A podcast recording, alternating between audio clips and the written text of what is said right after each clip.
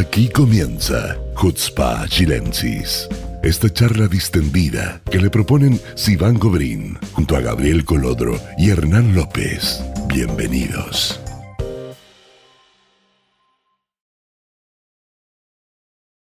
Hola amigos, ¿cómo están? Buena semana, Shabu todos. Muy bienvenidos a un nuevo capítulo de Hutzpa Chilensis. Gabriel, Hernán, Shabu todos, ¿cómo están? Shabu todos, Iván. Muy bien, muy bien. Ah, un fin de semana muy eh, alimenticio, me lo pasé comiendo. Sí, te vimos, te vimos en Facebook. En la mañana. No nos pica todo. Partí temprano, me preparé, estaba muerto de hambre en la mañana, me preparé unas pitas yo mismo con unos falafel y para ponerle el toque chileno me puse pebre. Así partí el desayuno. Después a la hora del almuerzo me fui con mi hija a un, restaurante de unos amigos árabes eh, cristianos y seguimos. Así que a la mierda con la dieta. a la mierda con la dieta. Gabriel, ¿cómo te trató el fin de semana? Bien, la verdad es que fue. No, salimos mucho, pero lo pasamos bien.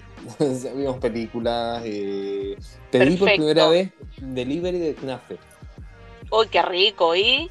con, con, helado de queso de cabra.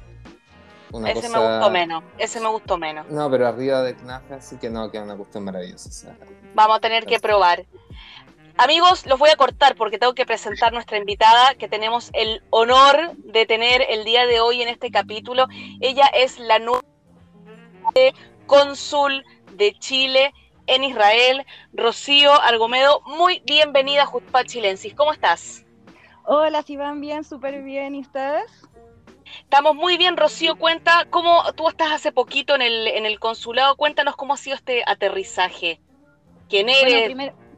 Cuéntanos. Ah, bueno, primero que todo, muchas gracias por la invitación. Eh, encuentro que esta es una muy buena oportunidad, un poco también para alcanzar a, conocerlos en otros aspectos, ya que los he visto a ustedes tres, pero en distintas oportunidades. Y nada, o sea, me ha tratado súper bien. He llevado aquí alrededor de dos, tres meses. Eh, justamente, no sé si escuchan el, sonido, estoy al lado en, en Acre. Eh, por el momento en el fin de semana porque todavía mi fin de semana no ha terminado. Y si no estaba sacando pica. no, no. Eh, ustedes todavía tienen un par de horas para seguir disfrutando. ¿Y bueno, estuviste en la playita? sí, pero un, periodo súper corto. Me parece bien. Y nada, o sea, he estado aquí viviendo tres meses en Tel Aviv y no, me gusta harto. La verdad es que hay algunas calles que incluso me recuerdan bastante a Santiago, a Providencia. Y, y también en general, o sea, bueno, este, esta semana en particular con el, con el Pride Parade, eh, el Pride Month y todo es algo súper particular, entonces súper rico. En verdad me ha gustado bastante y y bueno, en, en general, sí, la gente es súper es súper acogedora, me han dado muy bien la bienvenida, así que feliz por eso. El equipo también en la embajada ha sido ha sido súper, ha sido un 7, así que así que bacán. Qué bueno, me alegro. Yo, yo que, perdón, tocas esta pregunta porque yo me crecí en Providencia, así que necesito saber qué calle te recuerda Providencia. Uy, todavía no, estoy muy familiarizada con las calles, pero sería como, no sé, cerca de ¿Qué viste? Ah. Súper buena apreciación, eh, Yo, en mi rol de ex marido de un arquitecto, puedo decir que toda esa zona eh, que está construida con la inspiración de la Bauhaus y que tiene los árboles que dan sombra, es efectivamente muy parecida a Santiago. Sí, de hecho yo también años, antes de venirme para acá, eh, viví en Providencia. Es como sentirme casi en casa un poco. Qué lindo barrio Providencia. Yo, yo, me, crié, yo, me crié, en Viña, bueno, igual que Hernán, yo me crié en Viña, así que yo no entiendo las, referencias a, la capital. Me voy a guardar los comentarios, me los voy a guardar. Nosotros vamos buscando referencias al Digamos la verdad, digamos la verdad, porque tú llegaste viejo a Viña. Tú eres de, provincia, de provincia, eres un sureño total. a ver, yo, yo nací en Santiago, hasta primero básico viví en Santiago, hasta los siete años. Y no cuenta.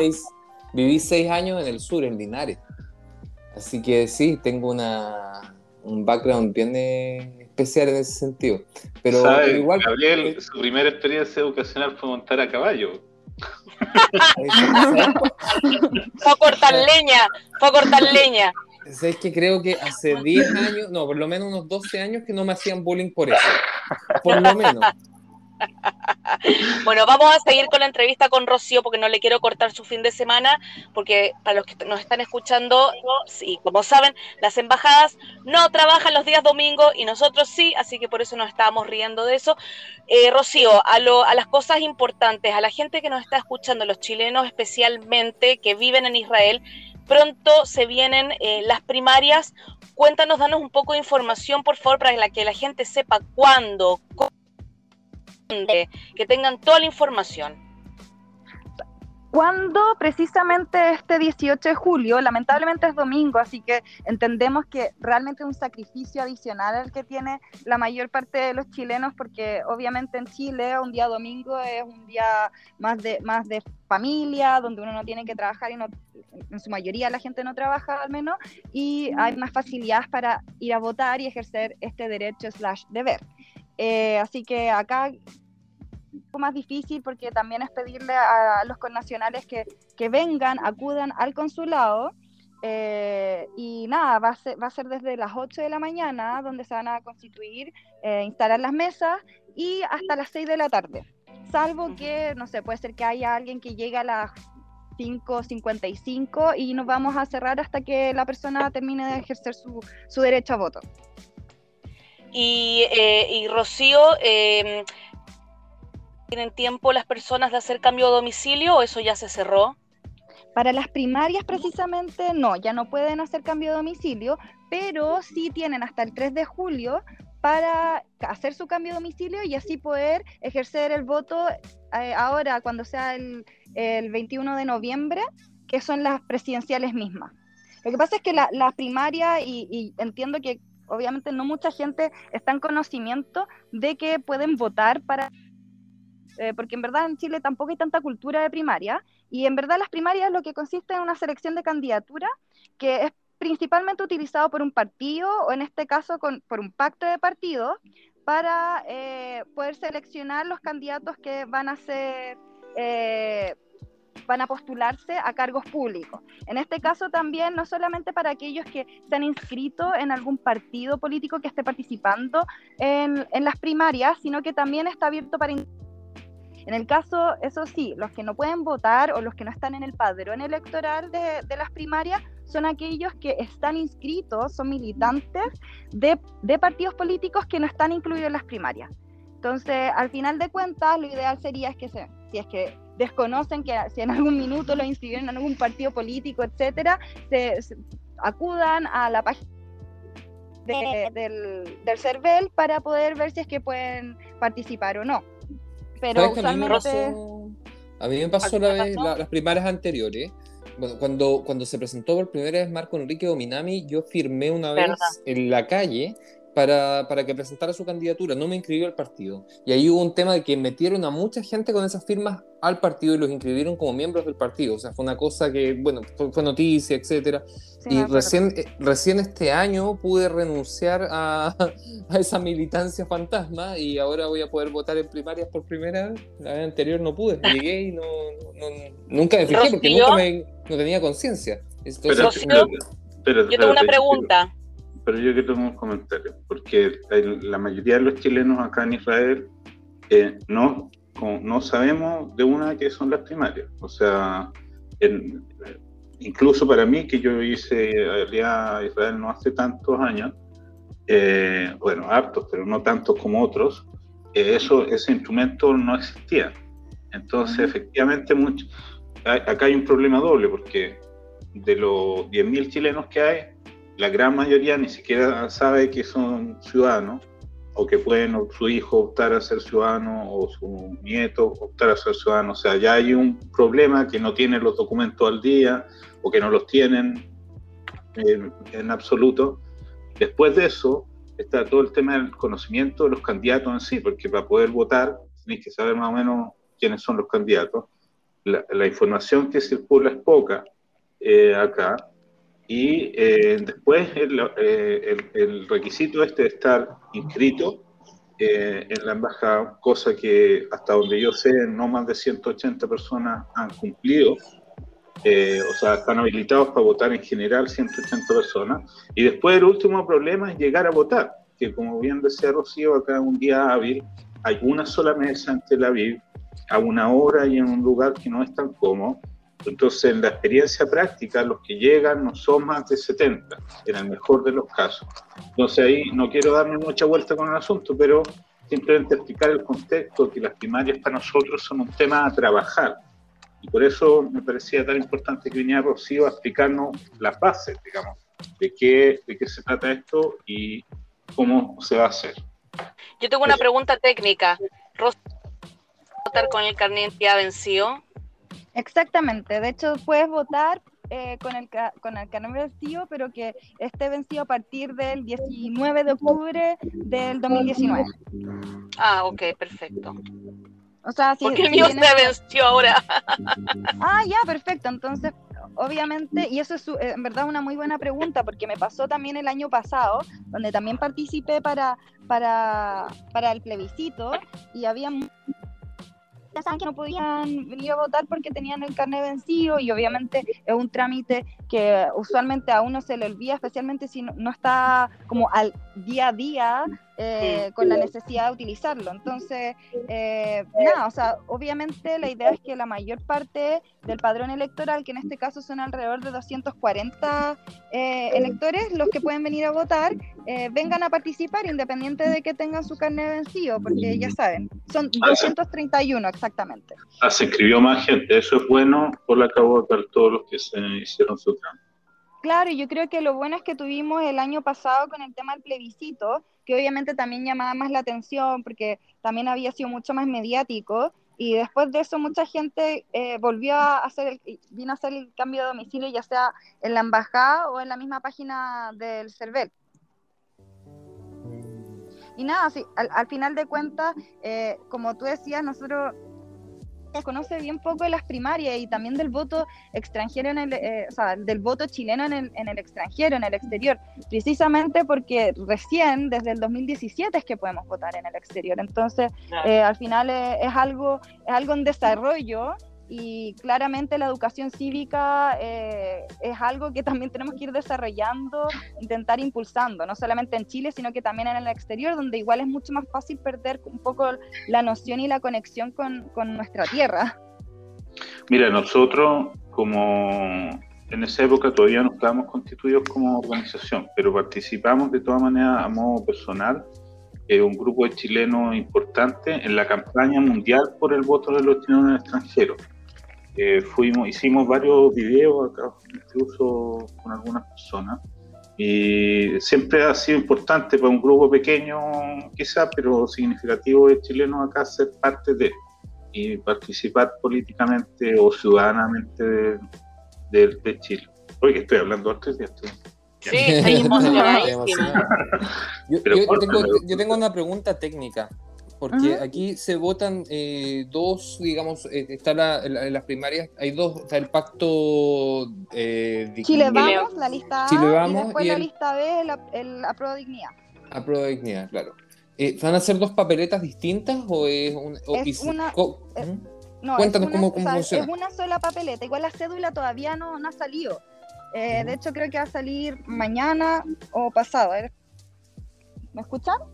Sí. Ah, ya que se...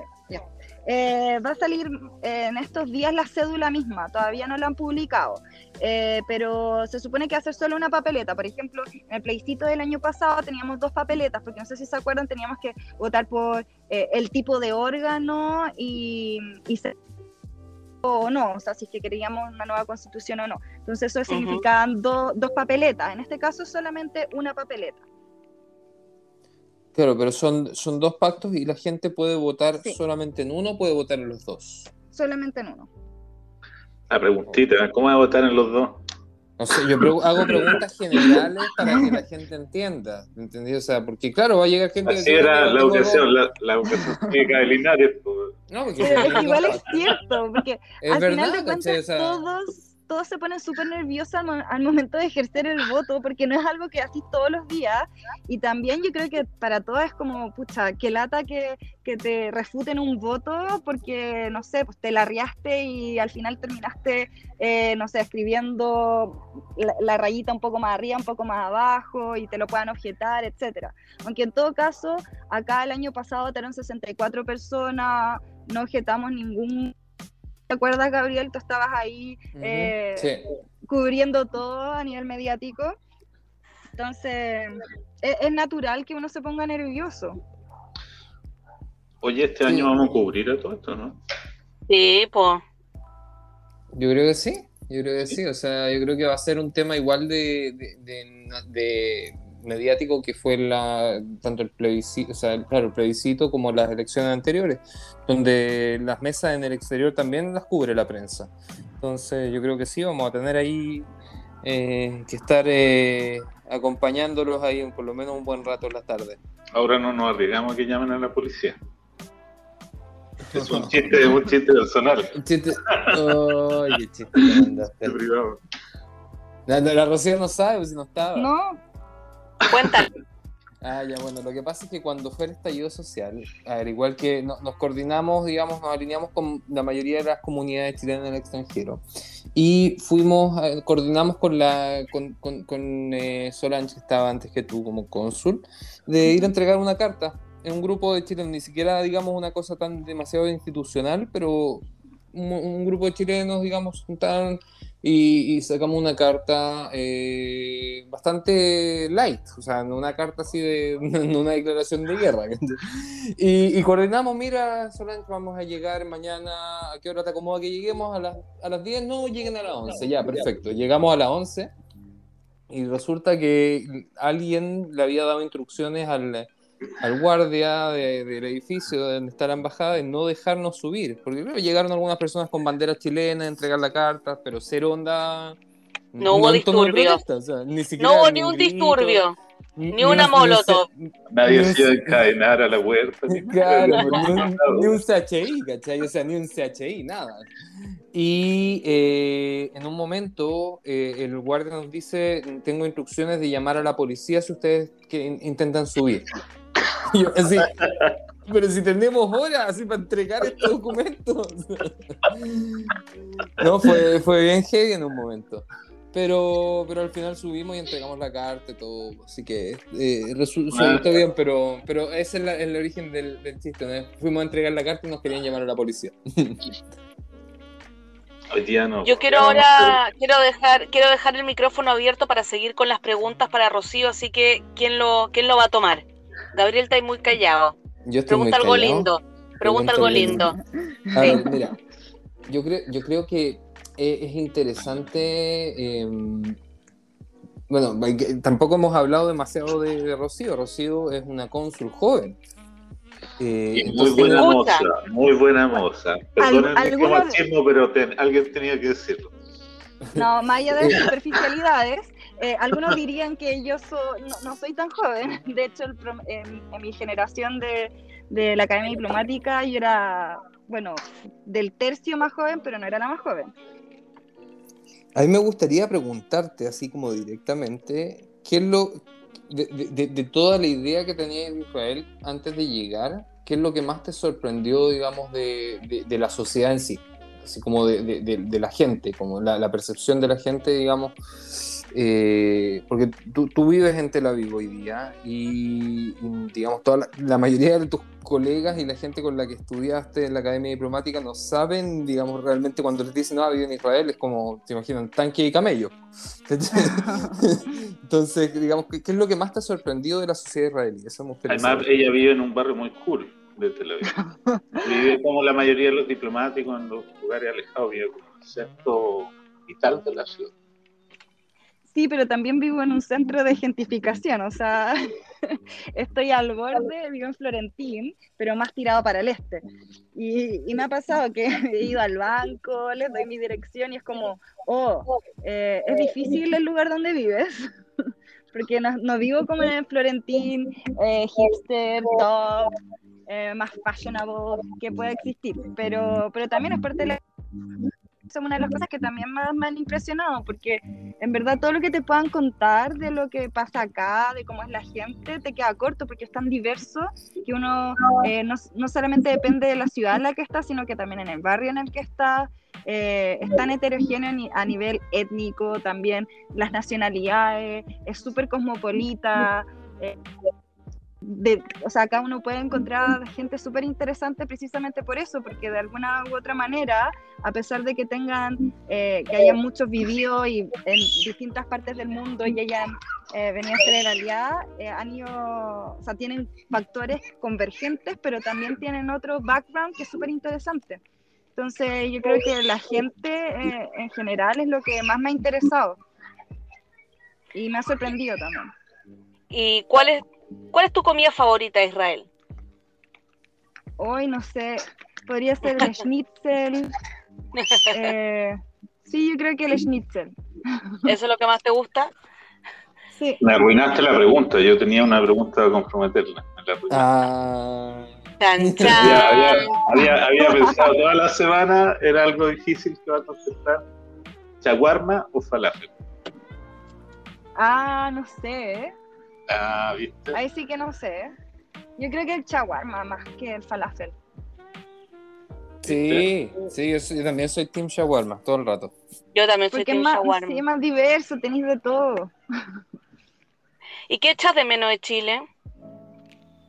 Eh, eh, yo creo que, de hecho, antes de venir para acá, como no, no, hablaba tanto con chileno, yo creo que simplemente el acento, la forma de hablar, eh, porque acá con la, la, gran parte de mis amigos hablo en inglés y claro, también tengo otros amigos eh, latinoamericanos, pero es súper distinto a, a intentar como neutralizar el acento chileno para que el resto te entienda, porque otras veces me ven, me escuchan hablar con otro amigo y es como, no, ¿ustedes hablan español o qué?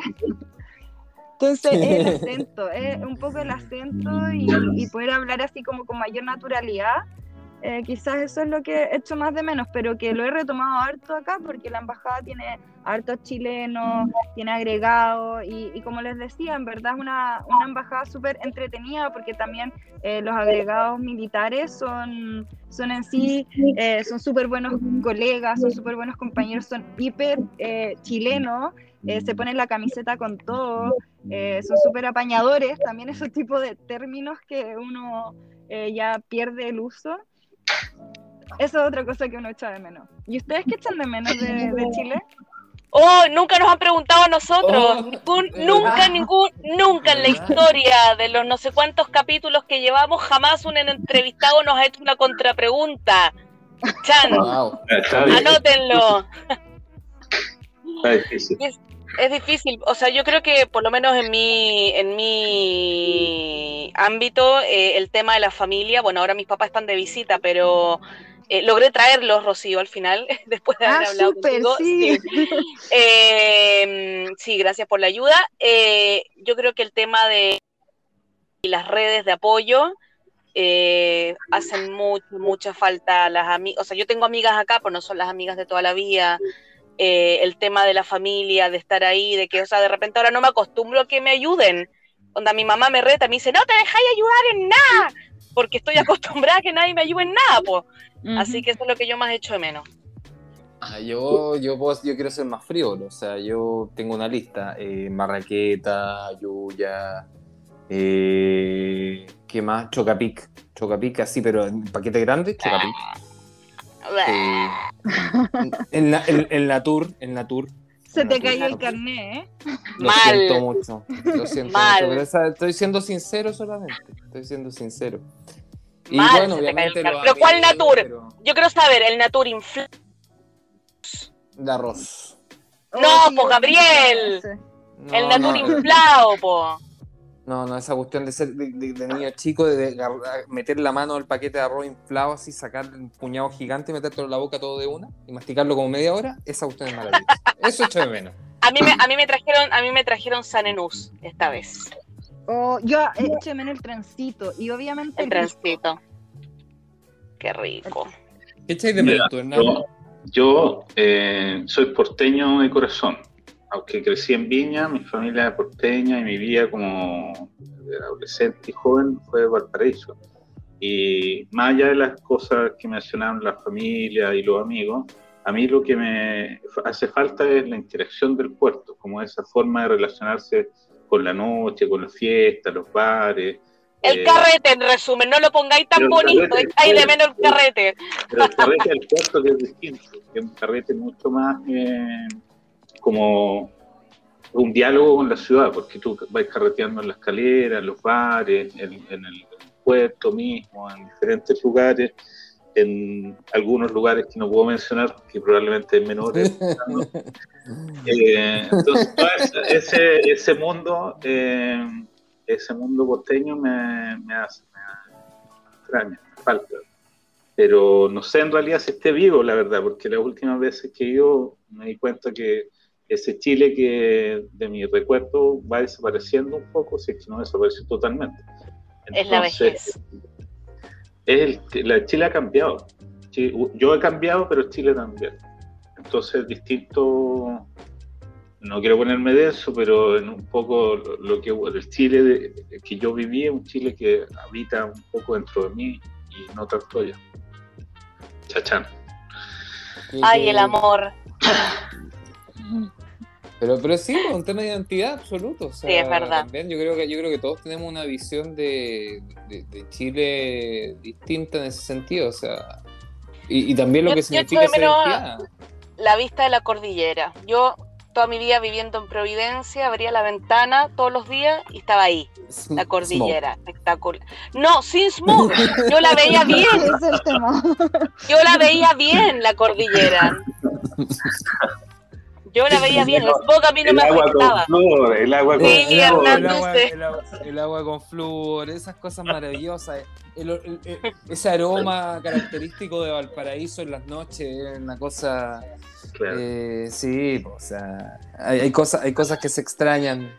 A pesar, lo, anticucho fuera de los carretes. Oye, eh, ah. antes, no sé, antes de que se nos vaya el tiempo, yo tengo una última pregunta desde mi parte para eh, Rocío. Que es La última, ¿estás seguro? Desde mí, por lo menos, que es fundamental para su funcionamiento como cónsul. Todos los años tenemos el mismo drama en el 18 de septiembre. ¿Sabes bailar cueca? ¿Hay algún funcionario en la embajada que baile cueca? Sí, hay funcionarios, como te digo, los agregados militares son los mejores. Y yo bailo, bailo súper mal, bailo, bailo cueca chura más que, convencional. Porque hasta ahora la única que salvó la cara por Chile fue la embajadora Jiménez. Todos los demás han dado a los. A los guateando, guateando. a los lagos verdes. A los lagos verdes. Pero se puede hacer intentos. Bueno, yo. Eh, de haber podido tener la, la, oportunidad de entrevistarte, Rocío, que estés un ratito con nosotros, conversando, eh, echando la talla, como se dice. Fue yo creo que fue una entrevista más chilena que hemos hecho en todos los capítulos. Espero que la gente que, nos escucha en Argentina y en otros países em, entienda. Si no, le vamos a hacer un, un diccionario chileno-castellano, castellano-chileno. Eh, de verdad, Rocío, llevas poquito, pero lo que he hablado contigo siempre has tenido una disponibilidad increíble de ayudar, preocupación. Eh, la verdad que estoy muy, muy contenta. Espero que podamos seguir trabajando juntos y te esperamos, obviamente, en el evento del 18. Oye, eso. Obviamente. Tiene que fijar la fecha exacta y todo. Sí, sí, sí. para que todos lo guardemos. Está fijado el 17 de septiembre, viernes 17. Sí. Oye, eh, eso no lo comenté y es súper importante. El servicio que está prestando la cónsul y su equipo en estos momentos es increíblemente mejor o, se ha mejorado muchísimo y es una cosa que hay que destacar porque los chilenos somos buenos para llegar pero somos malos para reconocer las cosas buenas y creo que, hay, que, hay que decirlo. Digamos. O sea, a mí, yo personalmente no he hecho ningún trámite, pero he recibido por lo menos cuatro personas que me han comentado de lo bien que han sido tratadas por, por Rocío y su equipo. Así que... Sí, yo lo puedo decir. lo puedo firmar.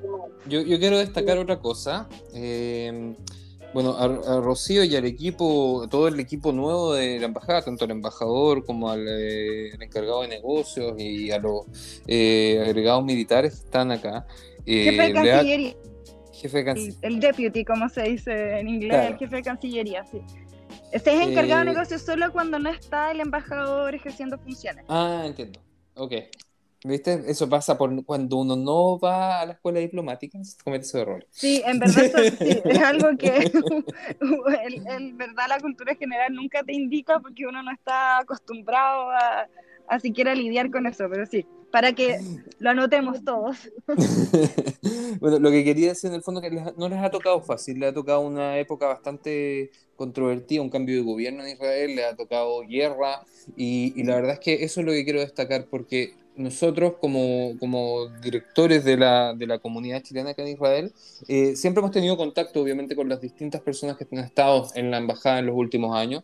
Y la verdad es que en este caso eh, a mí me tengo que decir que con Rocío hablábamos por lo menos una vez al día, una vez cada dos días durante la guerra para asegurarnos, digamos, de saber que no, no le hubiese pasado nada a ningún chileno acá y eso es algo que eh, demuestra una preocupación por la, por la población que, que, ella representa para Chile en ese sentido.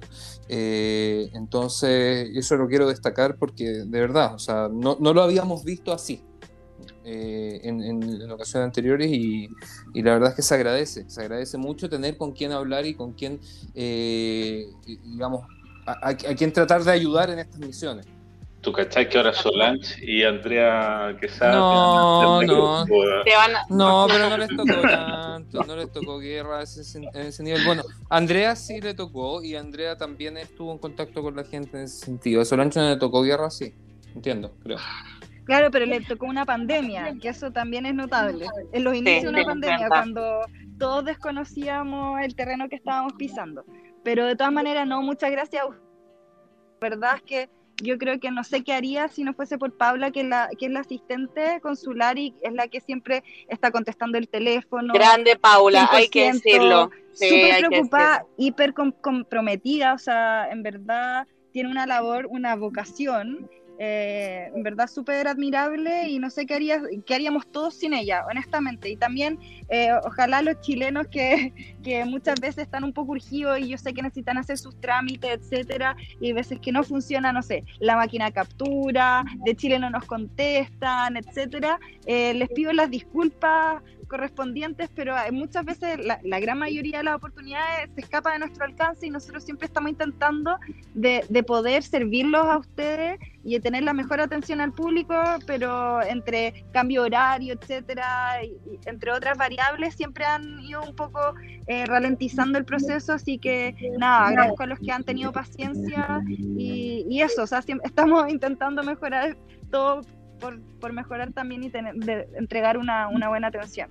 Puedo hacer un llamado para complementar eso. Amigos chilenos, no hagan los trámites a último minuto. Tienen que sacar pasaporte, háganlo con tiempo, por favor, porque si no, ahí sí que se ponen a alegar y, es desagradable, creo, ¿no? Que la gente, el chileno es bueno para hacer las cosas a último minuto. sí. Pero, no, la pongáis, no, la pongáis, en esa situación, pues si todos sabemos cómo somos, todos sabemos cómo somos. bueno, por eso lo dije yo, por eso lo dije yo, no lo dijo ella. Lo dije yo. Estamos haciendo el trámite de retiro a última hora, así que. A mí se me ocurrió, es verdad, a mí se me ocurrió esta semana, me acordé que lo tenía que hacer. Los tres, así. Los tres. Nos escapamos, de la norma. Sí, obvio. Bueno, Rocío, muchas gracias a ustedes por la invitación y también por las lindas palabras. Súper rico escuchar que, que, reconocen la labor que uno hace, a pesar de que estemos recién empezando. O sea, en, mi caso, esté recién empezando acá. Y, y, eso, pues. Y además, recordarles que tienen hasta el 3 de julio para hacer el cambio de domicilio electoral. También existe una modalidad de gobierno en terreno virtual que va a ser el 30 de junio, donde muchos, si quieren, se pueden conectar. Eh, el, el, horario de 10 a 8 horas del horario Chile. Por internet pueden agendar en serviciosconsulares.go.cl una cita en el caso de que quieren hacer el cambio de domicilio electoral. Pero ojo, el cambio de domicilio electoral, si es que lo empiezan a hacer ahora hasta el 3 de julio, solamente va a aplicar para la presidencia del 21 de noviembre y en el caso de que exista una segunda vuelta el 19 de diciembre. Para las primarias el padrón electoral ya está listo. Perfecto. Muchas gracias por toda la información. Eh, la gente igual puede llamar al consulado, mandar un mail para, para hacer preguntas, pero de verdad que esto fue súper esclarecedor. Gracias, Rocío. Que tengas un muy buen fin de semana todavía, porque te queda todo un día de fin de semana. Y eh, amigos, eh, no se despeguen, ya volvemos con el segundo bloque de Jutzpah Chilensis.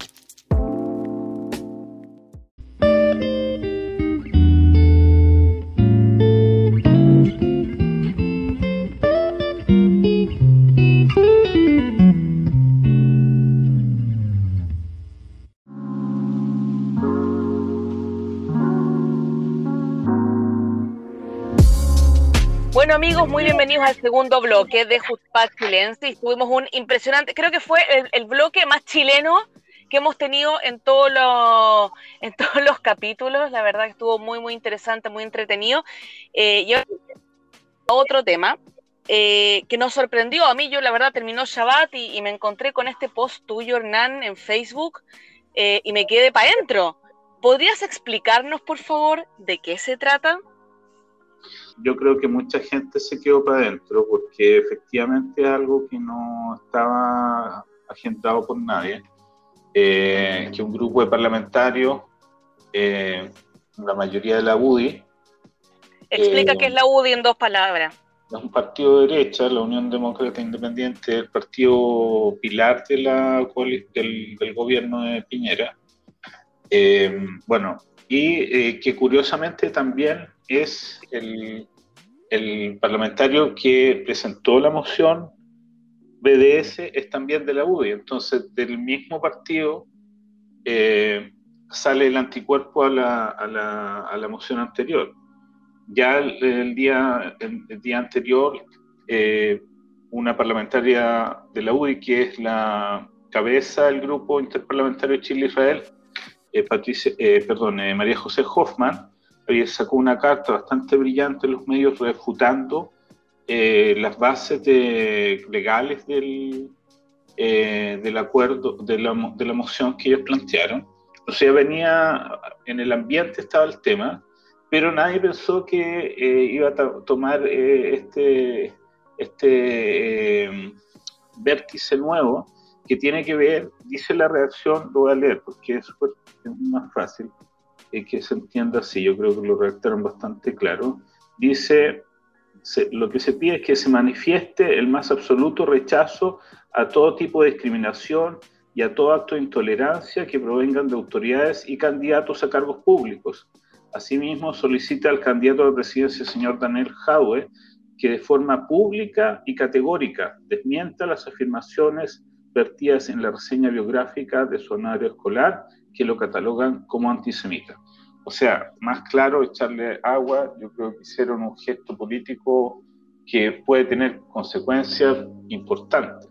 Digamos. O sea, si la Cámara lo acepta, que ya veremos si lo acepta o no, pero que se, suma, se asuma en la, el debate público que es un tema ético que los candidatos deben defender la, la tolerancia y deben luchar contra la discriminación, me parece un gesto notable. ¿Qué opinas tú, Gabriel? Yo sé que tienes cosas para decir. Mm, sí, mira, yo, creo que, yo creo que va a ser complicado eh, en cuanto a la reacción. O sea, esto, eh, aunque no suba la moción a votación general de la Cámara de Diputados, va a generar una, una reacción de parte de la campaña de Howard. Me imagino que deben estar analizando cómo capitalizar de esto. Eh, capitalizar algo? Es, bien difícil, por eso digo, pero va a tener que reaccionar, no, no va a poder quedarse en silencio esto. Eh, y, es interesante saber cómo lo va a abordar. O sea, todos tenemos una noción de que él obviamente se va a desmentir de cierta forma, pero hasta qué punto tiene argumentos para hacerlo si hace eh, menos de un mes estaba llamando eh, afuera de la embajada de Israel en Chile eh, a cortar toda relación con Israel, a, frenar todo, todo tratado comercial con Israel y una hora después sus partidarios de, su partido, digamos, gente identificada con banderas de su partido y con, eh, de, una, de una facción específica, estaban quemando la bandera de Israel, la bandera de Estados Unidos fuera de la embajada. Entonces le va a costar mucho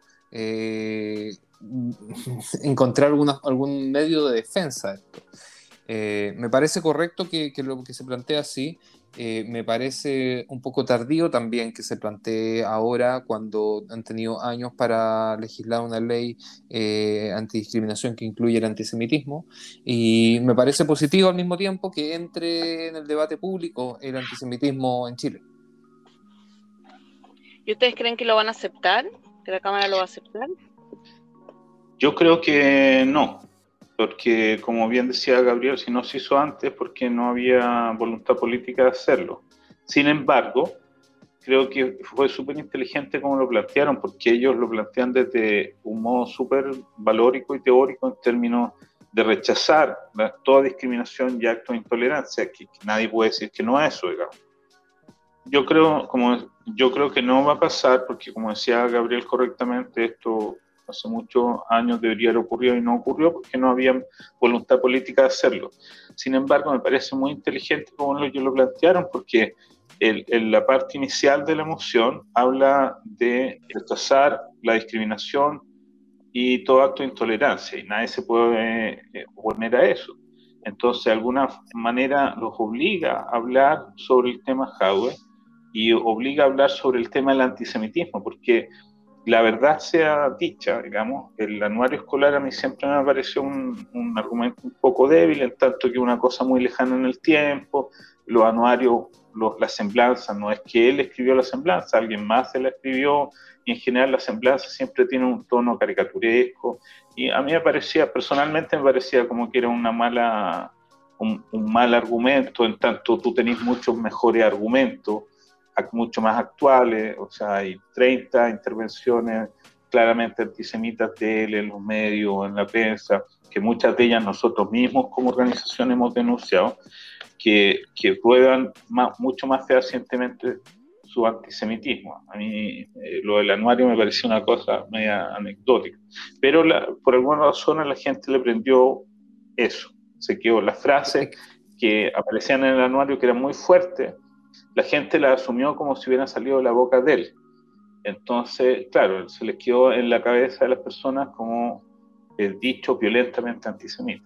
A ver, eh, es que hay un tema yo creo ahí, porque por un lado tienes que cuando él tenía 17 años, eh, sus compañeros se dirigen a él como este antisemita, y hace seis meses el centro Simon Wiesenthal lo pone en el top 10 de antisemitismo mundial. Entonces, eh, hay una relación entre eh, una acusación a la misma persona de antisemitismo a los 17 y a los, ¿cuánto tiene hoy día? ¿51, 52? ¿Cuánto tiene? No, es una, una, una, una broma, una semblanza y la otra es una acusación. Son dos cosas distintas. Es verdad, es verdad. Pero tiene, el colegio, tiene el colegio que decían el comunista. Eh, sí, qué sé yo. o sea, no tiene nada que ver. O sea, son, son yo creo que, digamos, en términos de marketing político, eh, los que lo sacaron adelante jugaron un poco cochinón, eh, porque trataron de hacer el, nexo que tú dices, como toda su vida ha sido antisemita. Eh, no sé si toda su vida fue antisemita, pero lo que sí sabemos y lo que es relevante es lo que hace él como político como político, los últimos 5 o 10 años, él se ha expresado de forma expresamente antisemita y eso la sociedad lo debe castigar. Si él cuando tenía 17 años, no sé, no le gustaban los judíos, eh, no lo sabemos. Pero sí sabemos, sí sabemos que ahora como alcalde, como figura pública, usa fondos públicos para financiar narrativas antisemitas como candidato, como candidato presidencial, usa una plataforma política de un partido tradicionalmente eh, eh, de izquierda y que supone debería luchar por, contra la discriminación para potenciar el antisemitismo y ocupa esa plataforma para distanciar países que son hermanos. Y eso es grave, eso es mucho más grave que todo lo demás. Mira, estoy de acuerdo contigo, pero yo creo que hay una cronología que es clara y que ha salido de su boca. O sea, él asume que durante los años 80 era militante del Frente Popular de Liberación Palestina, que es una organización terrorista hasta el día de hoy.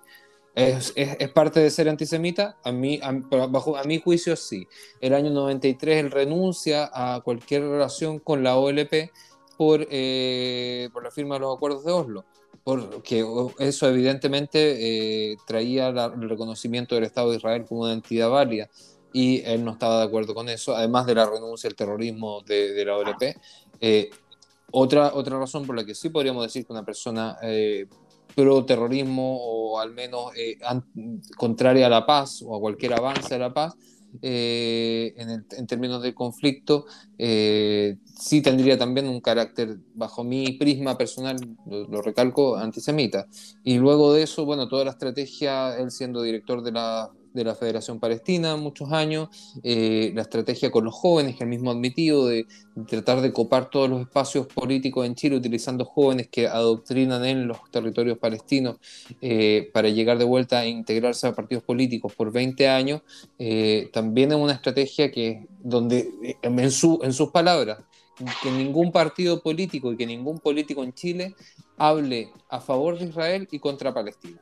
Entonces, yo creo que sí hay una, cronología que, independiente del anuario, en eso concuerdo contigo, sí nos delata de, de cómo él narra las cosas, de un patrón antisemita que no, no, va en decaída, no va en declive. Sino que sí, pero, mira, hay, hay, que diferenciar cosas, porque acá eh, yo creo que hay argumentos que son válidos, como los que hemos expresado, y hay argumentos que son menos válidos. O sea, cuando la parte inicial, cuando tú dices, él militó en una facción del, del Al-Fatah que era terrorista. El año 80, Javi tenía 13 años. O sea, no, no es un militante activo. poniendo, bombas. Nació el, año 77. Nació el año 77 y el anuario es del año 83. Bueno, pero cuando él dice que entró al, al frente, él dice entré a los 11 años a militar en el frente. Entonces no sabe cuántos años tiene. No, él, él, él se mitologiza a sí mismo como un ente político, lo mismo que él se hace aparecer como un, como comunista eh, aduc, como comunista, ¿cómo se dice aduc? Como, comunista eh, acérrimo, cuando en realidad su comunismo es muy posterior en su vida. O sea, él, es mucho más un cura o un cristiano en los 53 años de vida que tiene que un comunista.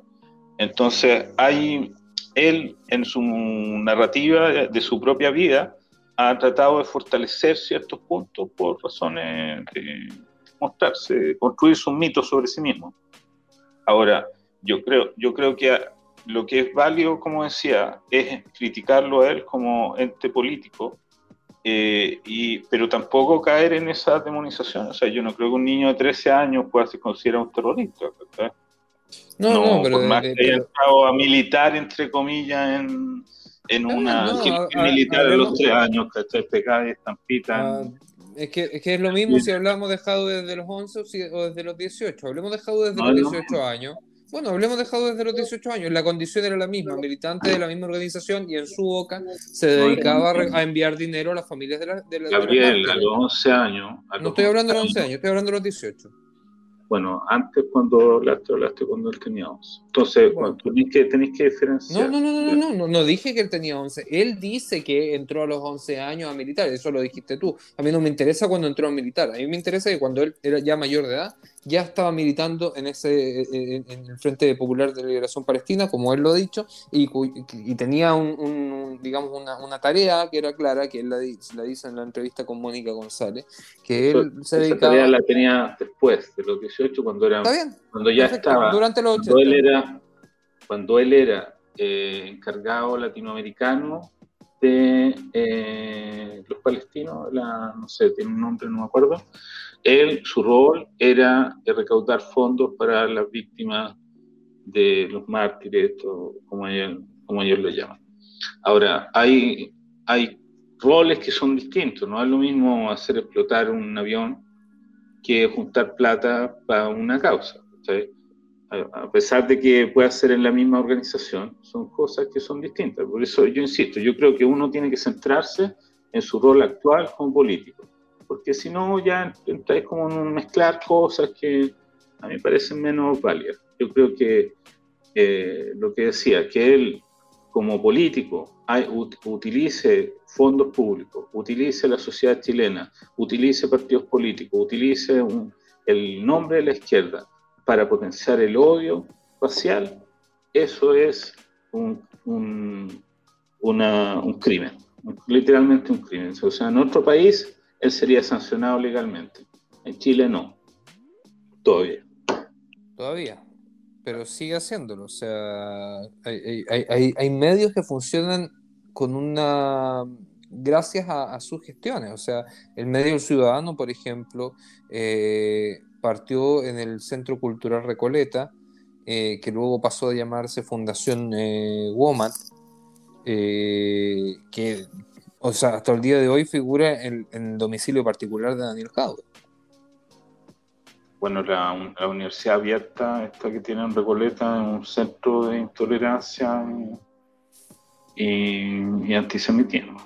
Entonces, esas cosas que poco se mencionan en la crítica se le hace, se le hace a Al contrario, la sociedad, eh, la sociedad chilena en general, que no conoce bien cómo funciona la universidad en sí, piensa que es algo súper eh, bueno y irreconocible que se abra una sociedad, o perdón, una universidad para la gente, para trabajadora, pero la verdad es que eh, lo que él ha construido es otra cosa.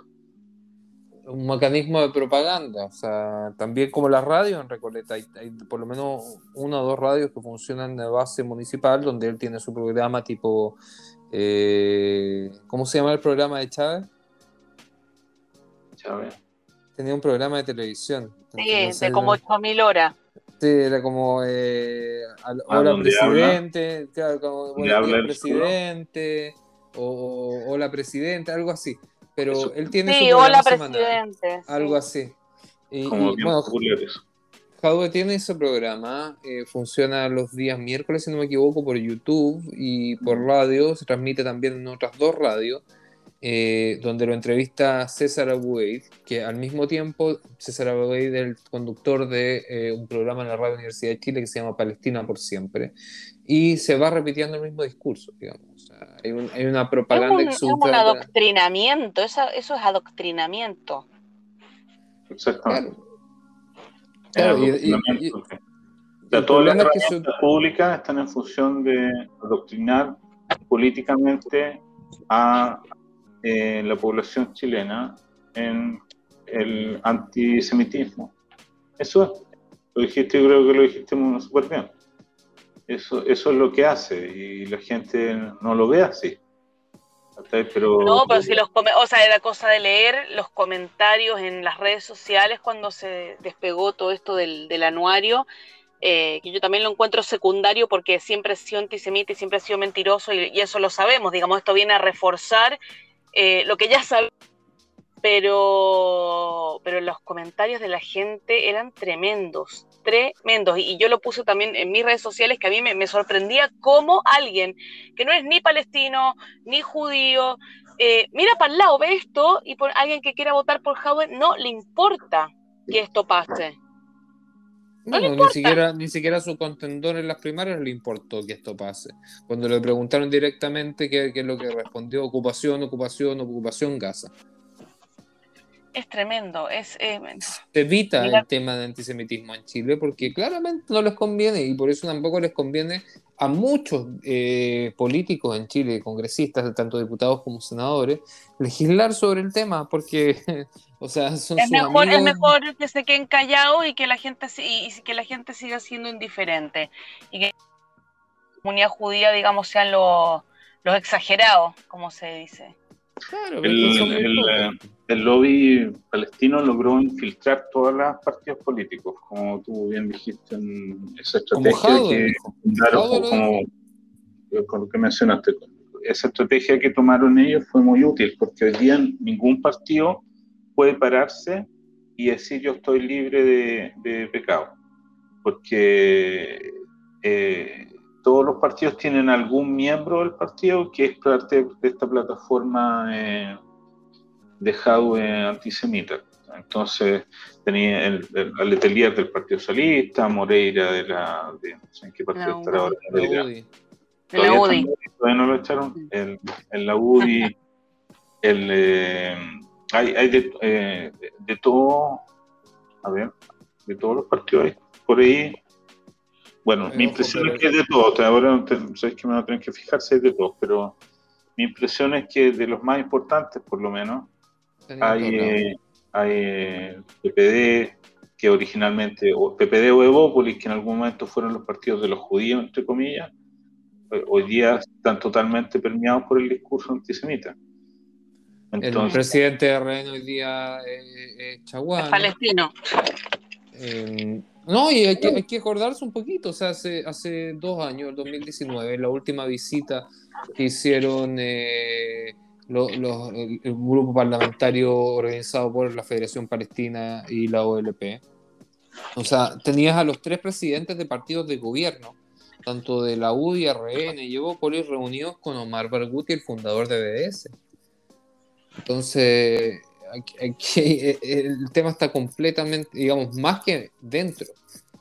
no, ya está arraigado, ya está arraigado. Pero miren, estamos sobre la hora y creo que este tema nos da para 15 capítulos más porque creo que hay mucho que hablar y las cosas van a ir cambiando y tenemos que estar atentos a ver qué va a pasar con esta nueva moción que nos tomó a todos de sorpresa. Así que amigos, vamos a seguir atentos, les vamos a seguir dando eh, toda la información de actualidad, tanto de Israel como en Chile. Síganos en nuestras redes sociales también de la comunidad chilena de Israel. Eh, tenemos eh, Twitter, tenemos Instagram, en el Facebook y ahí la verdad que también, bueno, subimos nuestros capítulos y estamos actualizando de lo que hablamos también en el podcast. Así que los dejo invitados. Eh, Gabriel, Hernán, que tengan una excelente semana y a ustedes que nos están escuchando también, Shabu Tov. Nos vemos en un próximo capítulo de Kutzpa Chilensis.